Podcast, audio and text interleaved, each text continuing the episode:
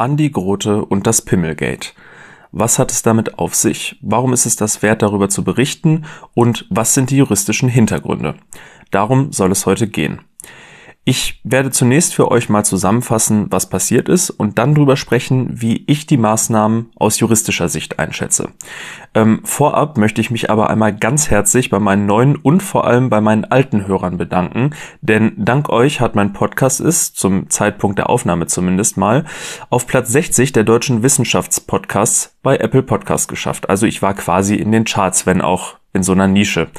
Ähm, ja, auch wenn sich diese Platzierung jetzt wahrscheinlich in der Zwischenzeit wieder verschlechtern wird. Ich finde das natürlich einfach cool und sage ganz herzlich Danke, denn ja, so kriegt man dann mit, dass irgendwie die Mühe sich ein bisschen lohnt. Bevor wir mit dem Thema starten, stelle ich mich wie immer einmal kurz vor. Ich bin Jurastudent und erkläre in meinem Podcast Recht für jeden alle zwei Wochen, immer montags, ein rechtliches Thema. Recht ist am Ende nichts anderes als umgesetzte Politik. Und ich finde, Politik geht jeden etwas an. Das steckt ja irgendwie auch schon im Namen. Ich bin überzeugt, dass es jedem etwas nützt, ein bisschen was übers Recht zu wissen. So kommt man nicht nur im Alltag besser zurecht, sondern man versteht politische Entscheidungen, Urteile oder einfach seinen Lieblings-True Crime Podcast besser. Was es hier nicht gibt, ist konkrete Rechtsberatung, sondern es gibt allgemein gehaltene, aber teils vereinfachte, dafür immer verständliche Informationen. Klickt doch direkt mal auf Folgen, um keine Folge mehr zu verpassen, wenn euch das interessiert. Und jetzt viel Spaß! Bevor wir über die juristische Komponente reden können, muss erstmal der Sachverhalt klar sein. Die meisten von euch dürften den schon kennen, aber eben nicht alle, deswegen fasse ich ihn einmal anhand der Infos, die ich habe, zusammen und ich verlinke euch in den Show Notes auch ein paar Zeitungsartikel zum Nachlesen. Keine Angst, ich werde mich relativ kurz fassen. Andi Grote, SPD, ist Innen- und Sportsenator der Hansestadt Hamburg. Ende Mai twitterte er unter anderem folgendes. In der Schanze feiert die Ignoranz. Manch einer kann es wohl nicht abwarten, dass wir alle wieder in den Lockdown müssen. Was für eine dämliche Aktion. Dabei bezog er sich auf das verbotene Partymachen im Hamburger Schanzenviertel. Damit äh, hat er sich offensichtlich also auf die Corona-Pandemie auch bezogen, nicht um das äh, auf das Feiern an sich, sondern das war ja eine Zeit, wo die Impfung noch nicht weit fortgeschritten war, es viele Beschränkungen gab und man eben nicht einfach so feiern durfte. Ich will mich hierzu jetzt gar nicht positionieren. Ich habe mittlerweile gelernt, dass man bei Corona nur falsch liegen kann. Der eine findet die Maßnahmen immer zu lasch, der andere zu hart und das ist auch einfach nicht mein Thema. Was dann allerdings kam, ließ ein bisschen daran zweifeln, wie ernst Andi Grote seine eigenen Worte meinte, denn als er erneut als Senator vereidigt wurde, feierte er das im Juni selber, und zwar mit 30 Gästen in einem Club in der Hamburger Hafen City. Und damit hat er ebenso die Corona-Vorschriften verletzt und auch ein Bußgeld von 1000 Euro kassiert. Zudem wurde das Ganze logischerweise von der Öffentlichkeit nicht unbedingt wohlwollend aufgenommen und so kam es auch, dass unter anderem der Twitter-Nutzer Zo St. Pauli twitterte, du bist so eins Pimmel. Also er hat ein Pimmel gesagt, aber er hat halt die Eins geschrieben, ihr wisst schon. Und das ist auch der Tweet, um den sich die ganze Geschichte dreht. Übrigens, es gibt hier widersprüchliche Berichte online darüber, ob dieser Tweet wirklich das Partymachen des Senators kommentierte oder bereits als Antwort auf seinen Kommentar zur Feierei im Schanzenviertel folgte. Letzteres äh, liegt näher. Die Polizei fand den Tweet, erstattete dann Strafanzeige und Andi Grote, der von der Polizei informiert wurde, stellte einen Strafantrag. Kurz zur Info, gemäß 194 Absatz 1 Satz 1 wird die Beleidigung nur auf Antrag verfolgt. Das bedeutet, dass die Polizei Kenntnis erlangt und Anzeige erstattet oder sonst irgendein Dritter reicht nicht aus, damit die Straftat verfolgt werden kann. Es braucht einen Antrag. Das heißt also, das explizite Verlangen des Opfers kümmert euch darum. Diese Antragsvoraussetzung findet man besonders häufig bei leichten Straftaten. Vermutlich, weil man der Meinung ist, hier soll das Opfer selber entscheiden, ob es überhaupt nötig ist, dass der Staat einschreitet. Man sieht das ja auch am hiesigen Beispiel und stellt sich das jetzt einfach mal ein bisschen anders vor.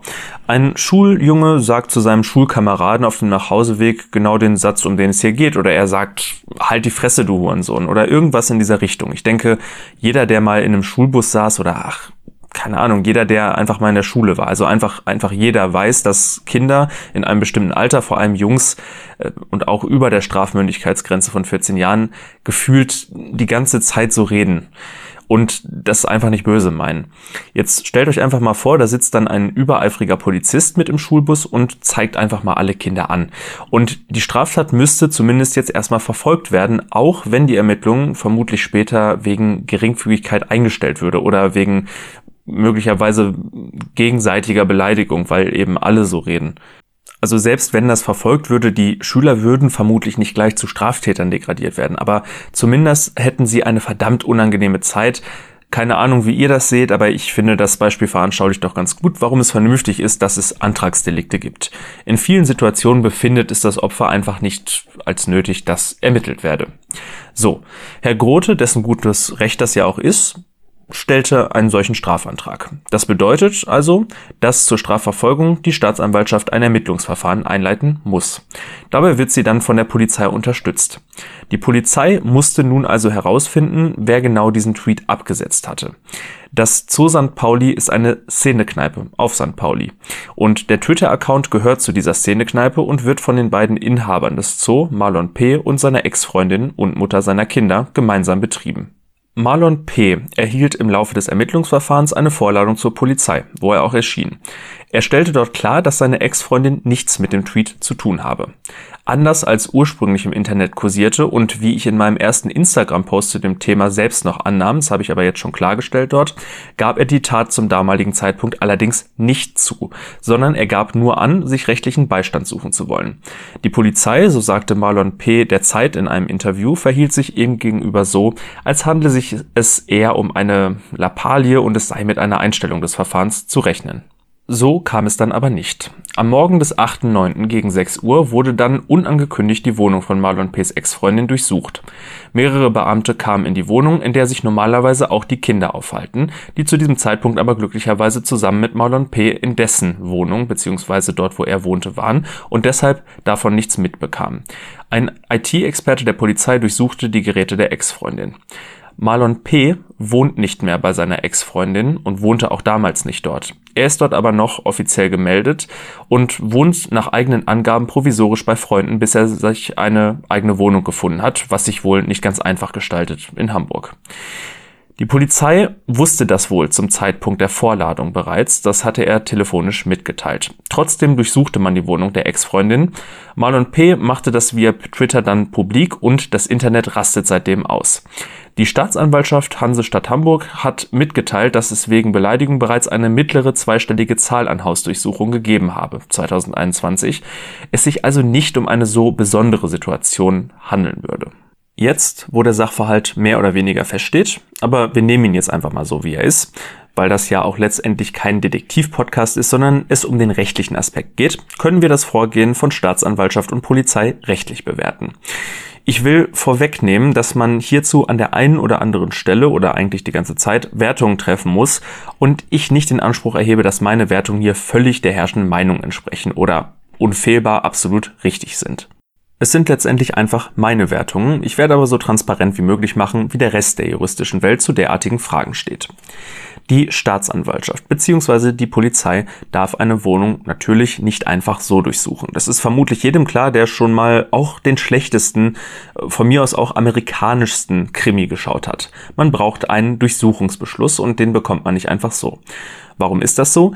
Kurz gesagt, die Wohnung ist in Deutschland als besonderer Rücksichts äh, Rückzugsort in Artikel 13 Grundgesetz grundrechtlich geschützt ja, Rücksicht sollte man da auch nehmen, vor allem vielleicht, wenn man in einer WG wohnt, aber darum geht's jetzt nicht. So oder so. Grundrechte, das kennt ihr aus anderen Folgen, sind keineswegs unantastbar im Sinne von nicht einschränkbar. In fast alle Grundrechte darf eingegriffen werden, wenn die Voraussetzungen der entsprechenden sogenannten Grundrechtsschranken dabei gewahrt werden.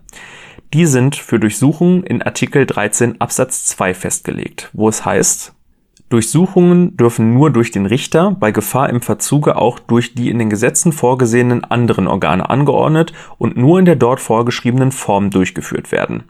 Einfach gesetzlich und das ist hier ja unser Maßstab, weil wir ja das Vorgehen der Polizei untersuchen wollen und nicht prüfen wollen, ob jetzt die Vorschriften der StPO verfassungskonform sind, das nehmen wir einfach mal an, äh, sind die maßgeblichen Vorschriften Paragraphen 102 und 105 der Strafprozessordnung kurz StPO.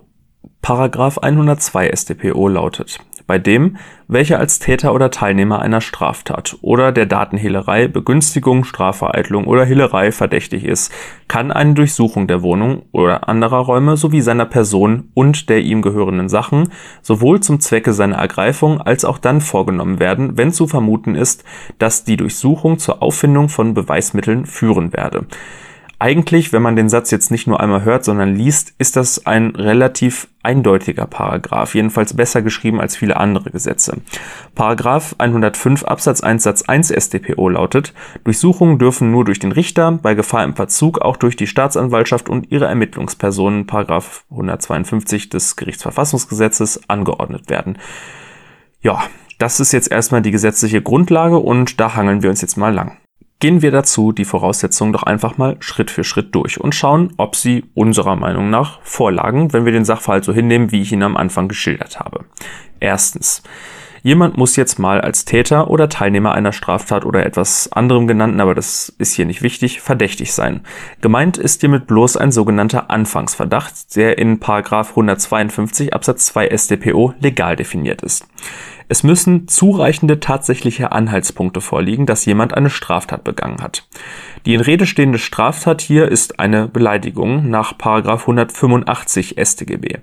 Man könnte jetzt, so tun es im Internet auch viele, einigermaßen überrascht sein, dass hier solche Maßnahmen ergriffen werden, während, zumindest in erster Instanz, eine Bezeichnung Renate Kühnasts als Drecksfotze in Berlin nicht als Beleidigung angesehen wurde. Das heißt, man könnte sich fragen, wie geht das jetzt? Das ist keine Beleidigung, und Pimmel schon. Also diese Renate Künast Entscheidung wurde erstens aufgehoben und ich gehe hier auch nicht mit. Also ich finde, nach meiner Wertung ist das, und das ist ja auch hoch umstritten, schon immer gewesen, diese Entscheidung, eine Beleidigung gewesen. Worauf ich hinaus will, wenn ich das schildere, das Ding mit der Beleidigung ist, dass sie überhaupt nicht vom Gesetz definiert wird. Da steht einfach nur drin, dass eine Beleidigung strafbar ist. Also kein Witz, da steht nicht, was eine Beleidigung ist. Fest steht, dass nicht jede abwertende Äußerung eine Beleidigung bzw. als solche strafbar ist, da die Meinungsfreiheit auch eine große Rolle spielt und man seine Meinung eben auch mal etwas deutlicher sagen darf. Ich will mich hier nicht in den Untiefen einer eigentlich für die Unwichtigkeit dieses Straftatbestandes erschreckend ausgedehnte Diskussion über die Einzelheiten der Beleidigung verlieren. Jedenfalls nicht in dieser Folge, kann ich gerne mal machen, wenn es irgendwen interessiert. Ich will nur einmal am Rande erwähnen, dass Pimmel in meinen Augen, aber das ist wirklich sehr subjektiv, wie alles mit der Beleidigung eine deutlich mildere Beleidigung ist als Drecksfotze. Allein weil hier das Nomen nicht durch ein damit verbundenes Adjektiv verstärkt wurde, weil Andi Grote ja nicht Dreckspimmel genannt wurde. Man könnte jetzt also, wenn man Langeweile hätte, zumindest einmal darüber nachdenken, ob in dem Kommentar nicht eine zulässige Meinungsäußerung lag. Das Problem ist, dazu enthält er abseits der Bezeichnung als Pimmel wohl zu wenig, beziehungsweise einfach gar nichts Brauchbares, was äh, ja irgendwie eine sachliche Auseinandersetzung begründen würde. In gewisser Weise ist schon klar, dass gerade unter jungen Menschen die Stimmung bezüglich der Corona-Maßnahmen zu diesem Zeitpunkt recht aufgeheizt war und man sich irgendwie Luft machen wollte. Das darf man, wie gesagt, auch mal etwas deutlicher. Ich will hiermit auch wirklich nur mal andeuten, in welche Untiefen man sich als findiger Strafverteidiger vielleicht begeben könnte, wenn man das denn wollte. Aber ich sehe es so und wir nehmen es hierfür einfach mal hin. Pimmel ist eine Beleidigung oder auf jeden Fall mal eine Äußerung, die den Anfangsverdacht einer solchen nahelegt. Und allein darum geht es hier schließlich und nämlich nicht um die Anklageerhebung oder die endgültige Verurteilung.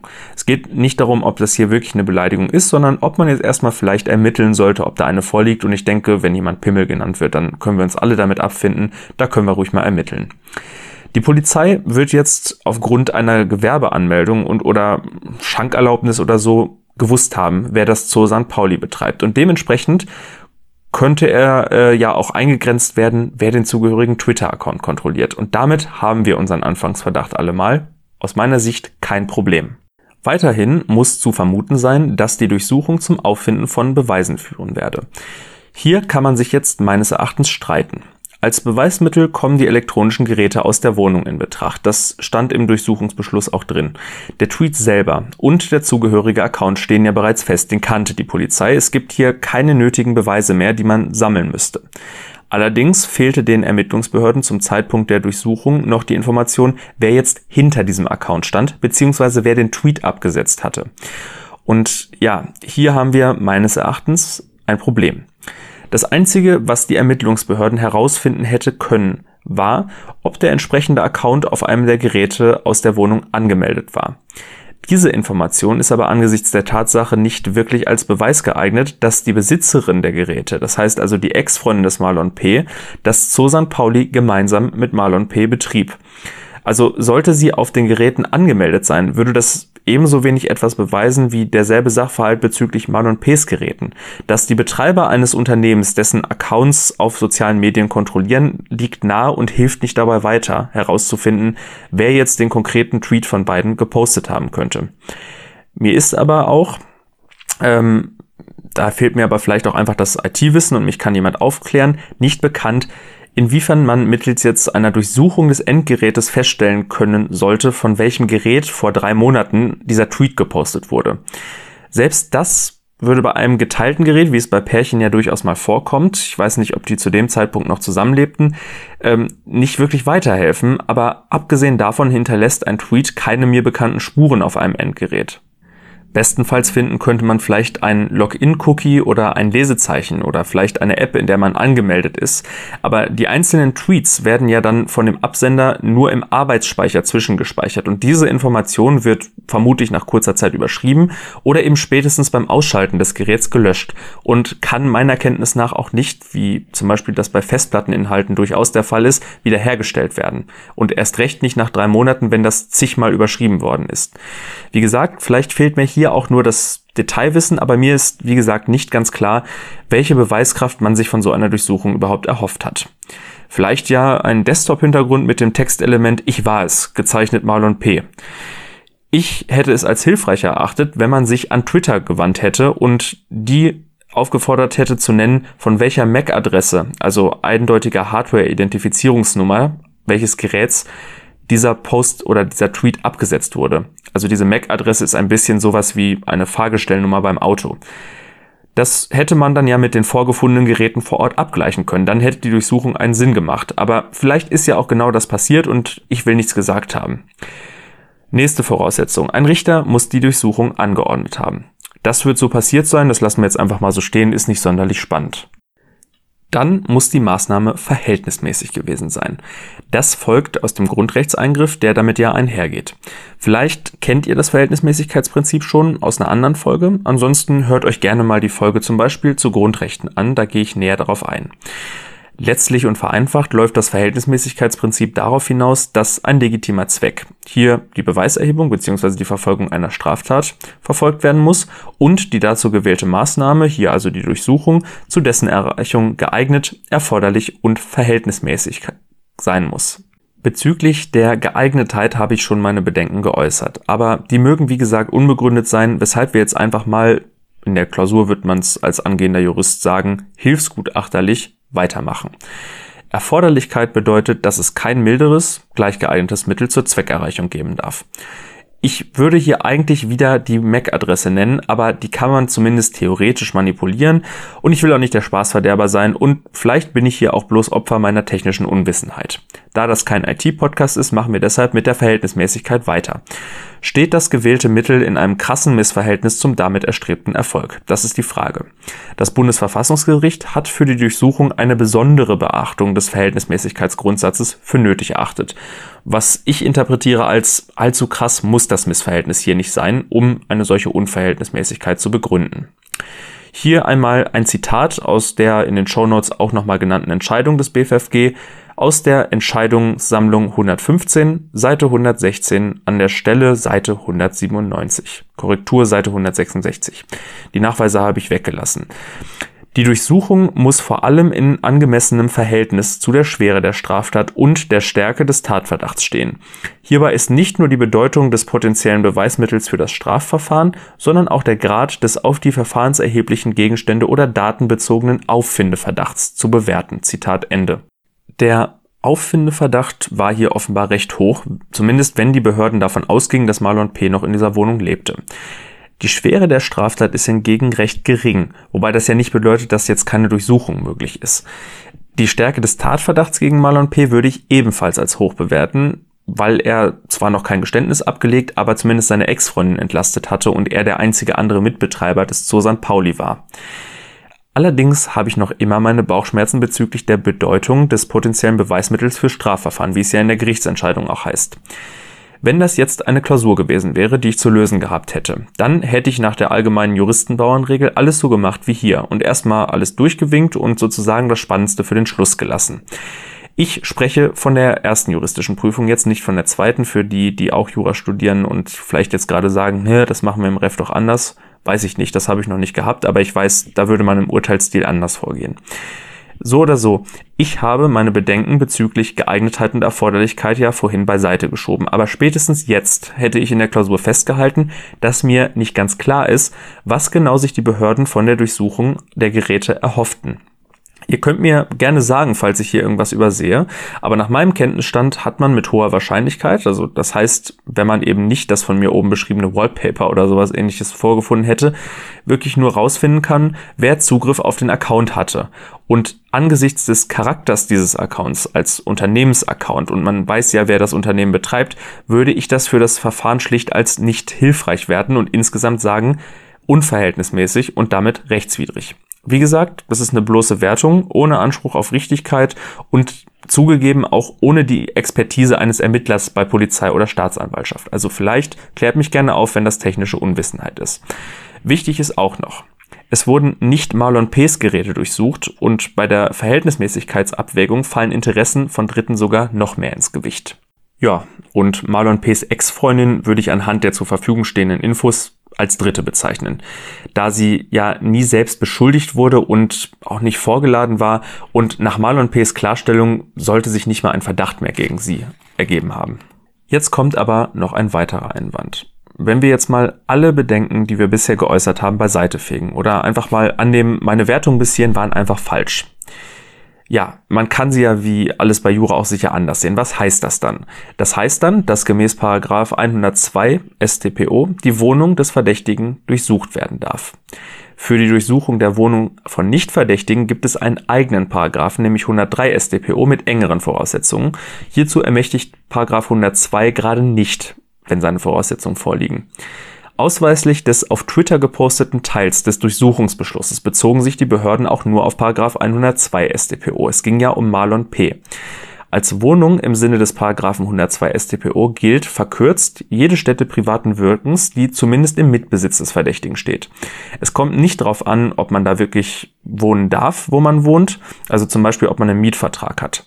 Diese Festlegungen dienen eigentlich dem Schutz des Verdächtigen vor einem Zugriff. Also wenn man zum Beispiel eben keinen gültigen Mietvertrag hat oder sich irgendwo nicht gemeldet hat, dann hat man trotzdem diesen Schutz der eigenen Wohnung, denn die Privatsphäre ist da ja genauso schützenswert. Das bedeutet für mich aber im Umkehrschluss, dass man irgendwo gemeldet ist, bedingt nicht, dass dort die Wohnung ist, beziehungsweise das führt nicht automatisch dazu, dass man dort wirklich wohnt. Es geht ja eben auf die faktischen Verhältnisse. Hier fehlen mir jetzt Detailinfos, aber falls Marlon P.'s Aussage bei Freunden zu wohnen bedeutet, dass er bei seiner Ex-Freundin nur noch regelmäßig zu Besuch ist, keinen eigenen Schlüssel mehr hat und seinen Lebensmittelpunkt längst verlagert hat, dafür spricht er vielleicht, dass die Kinder auch wirklich mit ihm woanders wohnen, ähm, dann ist dort nicht mehr seine Wohnung und die Behörden, die laut Marlon P. ja auch Kenntnis davon hatten per Telefon, dürfen sich darüber auch nicht hinwegsetzen. Das heißt also 102 ermächtigt nicht die fremde Wohnung, falls es denn eine fremde Wohnung ist oder eine Wohnung eines Dritten von Marlon P.'s Ex-Freundin zu durchsuchen, sondern nur Marlon P.'s Wohnung. Wie gesagt, das kommt auf die konkreten Wohnverhältnisse an, die ich nicht kenne. Wichtig zu wissen am Ende noch, um ein paar Gerüchten vorzubeugen. Andi Grote wusste seiner eigenen Aussage nach nichts von der Durchsuchung und er hat sie erst recht nicht angeordnet. Das wurde ja teils im Internet auch anders vermutet, aber in solchen Gerüchten will ich mich ja überhaupt nicht ergehen, sondern mal festhalten, dass Andi Grote zumindest gegenüber dem anordnenden Richter auch keinerlei Weisungsbefugnis hat. Das heißt, er kann nicht, wie das teilweise behauptet wird, diese Hausdurchsuchung einfach anordnen. Dazu hat er schlicht keine Befugnis. Fassen wir einmal alle fraglichen Punkte zusammen aus meiner in diesem Aspekt laienhaften Sicht, beziehungsweise vielleicht aufgrund mangelnder Detailkenntnisse dessen, was die Behörden sich zu finden erhofften, finde ich bereits die Geeignetheit der Maßnahme, spätestens aber die Verhältnismäßigkeit zweifelhaft bzw. nicht gegeben. Wenn diese Einschätzung falsch ist, dann ist weiterhin von Einzelfragen abhängig, deren Antwort ich auch nicht kenne, ob die durchsuchte Wohnung wirklich als Marlon P.'s Wohnung galt und damit durchsucht werden durfte, oder ob es sich nicht doch um eine Durchsuchung bei Nichtverdächtigen handelte. Fragen über Fragen. Um das klarzustellen, Andi Grote als Pimmel zu bezeichnen, war nicht in Ordnung und vermutlich sogar strafbar. Dass eine Straftat existiert, bedeutet aber in einem Rechtsstaat nicht, dass sie um jeden Preis verfolgt und aufgeklärt werden muss. Denkt das einfach mal konsequent zu Ende, sonst würde es heißen, Folter ist völlig in Ordnung, damit man eben alles gut verfolgen kann. Ist jetzt ein überspitztes Beispiel, ich will das keineswegs mit Folter gleichsetzen, ich will nur festhalten, man muss nicht um jeden Preis strafen und nicht alles aufklären. Das sind einfach zwei Paar Schuhe. Ich will nur dran erinnern, dass jetzt also auch durch das Internet oder durch diesen Tweet nicht zwingend das Internet zum völlig rechtsfreien Raum wird oder dass es rechtsfreier wird als die Straße. Wenn ich jetzt jemanden in der Dunkelheit Pimmel nenne und dann ganz schnell wegrenne, dann werden ja auch nicht auf einmal ganz viele Überwachungskameras und Drohnen losgeschickt, um sofort den Übeltäter zu finden, sondern dann ist er halt einfach weg. Manchmal ist das im Leben so. Das macht die Tat nicht besser, das rechtfertigt aber nicht alle möglichen Eingriffe. Sich jetzt die Daten wie MAC-Adresse von Twitter zu beschaffen, halte ich zum Beispiel für völlig legitim. Aber bei der Hausdurchsuchung habe ich meine Zweifel. Wie gesagt, vielleicht falsche Einschätzung, vielleicht liegt es an Unwissenheit. Es ist aber nicht an die Grote, auf dem man sauer sein sollte, falls man das überhaupt unbedingt sein will. Denn der hat nichts gemacht, außer eben einen Strafantrag zu stellen. Vielleicht wird man den selber nicht stellen, aber niemand muss sich öffentlich Pimmel nennen lassen und darf dann nicht mal versuchen, irgendwas dagegen zu machen. Also das zu verurteilen halte ich für relativ merkwürdig. Wie immer ist jetzt aber meine Frage, was meint ihr? War diese Durchsuchung rechtens, eurer Einschätzung nach? Äh, denkt aber immer dran, wir machen hier eigentlich Recht und nicht Politik. Also unterdrückt bei der Antwort vielleicht eure Sympathie für die eine oder andere Seite und fragt euch hier nur nach den Voraussetzungen des Gesetzes und ob sie eben vorlagen oder nicht. Und fragt euch nicht danach, ob ihr dieses Gesetz jetzt doof findet. Also könnt ihr auch machen. Aber rechtlich interessant ist das nur, wenn ihr das Gesetz nicht nur doof, sondern vor allem verfassungswidrig findet und das auch begründen könnt. Aber macht das gerne, schreibt bitte eure Meinung. Die darf ja auch gerne unprofessionell sein. Einfach mal unter den entsprechenden Instagram-Post. Und gebt gerne allen Leuten Bescheid, die mit euch mal über das Pimmelgeld gesprochen haben. Vielleicht werden dann ja einige der Fragen, die ihr euch gegenseitig gestellt habt, hier in dieser Folge geklärt. Damit sind wir am Ende dieser Folge. Ich hoffe sehr, es hat euch gefallen und ihr habt was gelernt. Falls ja, dann folgt bzw. abonniert den Podcast doch bitte genau jetzt, sonst vergesst ihr es eh wieder. Erzählt bitte außerdem in der kommenden Woche mindestens einer Person von diesem Podcast, die sich dafür auch interessieren könnte. Das trägt einfach zur schnelleren Verbreitung bei. Außerdem könnt ihr mir sehr gerne Feedback oder Themenvorschläge zukommen lassen. Das geht am besten über Instagram. Der Link zu meinem Account ist in den Show Notes. Damit es nochmal richtig peinlich wird und ihr diesen Podcast auch auf jeden Fall im Kopf behaltet, gibt es immer einen dummen Spruch zum Abschied. Möge das Recht mit euch sein.